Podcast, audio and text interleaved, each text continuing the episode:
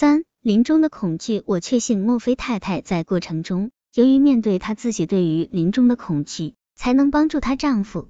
除非你承认临终者对于死亡的恐惧多么扰乱你，让你自己产生多么不舒服的恐惧，你就不能去帮助他们处理临终的事。就像面对一面明亮而残酷的镜子，把你自己的实相毫无保留地反映出来。你看到自己极端痛苦和恐惧的脸，如果你不能注视并接受你自己痛苦和恐惧的脸，你怎能忍受在你面前的那个人呢？当你想帮助临终的人时，你必须检查自己的每一个反应，因为你的反应将反映在临终者身上，大大影响到你是在帮助或伤害他。在你迈向成熟的旅程上，坦诚正视自己的恐惧，也将对你有所帮助。我认为。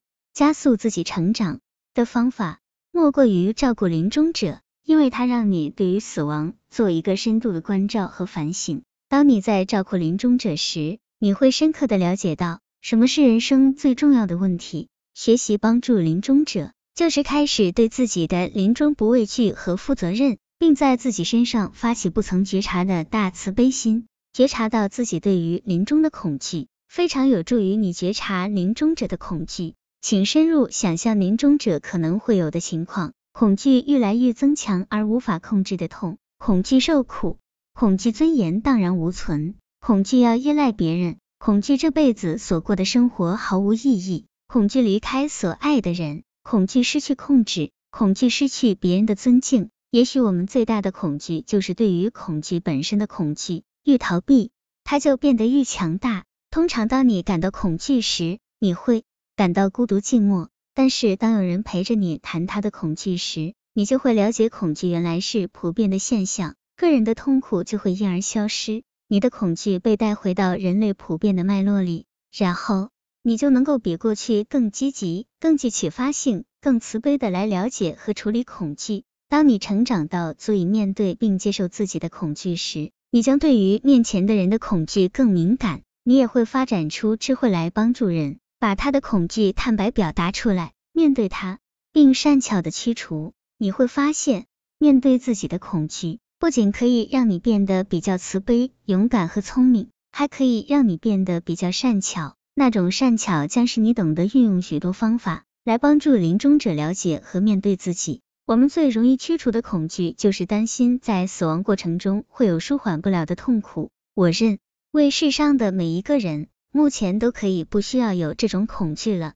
肉体的痛苦必须被减到最少，毕竟死亡的痛苦已经够多了。伦敦圣克里斯多福临终关怀医院是我很熟悉的一家医院，我的几位学生就是在那儿过世的。那家医院所做的一项研究显示，只要给予正确的照顾，百分之九十八的病人都可以死得安详。临终关怀运动已经发展出各种以合成药物控制痛苦的方法。而不只是使用麻醉剂。佛教上师强调，临终时要意识清醒，心要尽可能清明、无挂碍和宁静。达到这个状态的首要条件，就是控制痛苦，而不是遮蔽临终者的意识。目前这是可以办到的事，在最紧要的时刻里，每个人都应该有权利获得这个简单的帮助。四、未完成的事，临终者经常会为一些未完成的事焦虑。上师告诉我们，必须安详的死。没有攀援、渴望和执着。如果我们不能清理一生未完成的事，就不可能全然的放下。有时候你会发现，人们紧紧抓住生命，害怕放下去世，因为他们对自己过去的所作所为不能释怀。当一个人去世时，还怀着罪恶感或对别人有恶意，那些尚存者就会受到更多的痛苦。有时候人们会问我，治疗过去的痛苦不是太晚了吗？我和我临终的亲友之间这么多的痛苦经验，还可能愈合吗？我的信念和经验告诉我，绝不会太晚。即使经过巨大的痛苦和虐待，人们仍然可以发现彼此宽恕的方法。死亡的时刻有它的庄严、肃穆和结局，比较能够让人接受和准备宽恕，这是他们从前不能忍受的。即使在生命的最尾端，一生的错误还是可以挽回的。我和那些照顾临终者的学生发现，有一个非常有效的方法，可以帮助完成未了的事。这个方法取材自佛教的施舍法 t o n g l a n 意为给予和接受，和西方的完形治疗 Result 译注：完形心理治疗法是一种心理治疗法，可以帮助人处理未完成的心事。完形治疗是克里斯汀·隆雅葛 （Christina Longaker） 设计的。克里斯汀是我最早期的学生，在她的丈夫死于白血病之后，进入临终关怀的研究领域。未完成的事往往是沟通受阻的结果。当我们受伤之后，常常会处处防卫自己，